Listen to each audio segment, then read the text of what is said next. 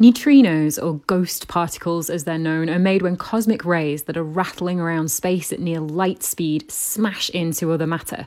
Astronomers say understanding where they come from is key to understanding the dynamics that shape the Milky Way.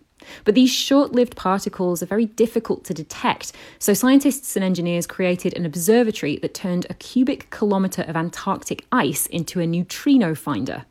The IceCube detector, as it's called, is made of thousands of sensors on long cables buried under the South Pole.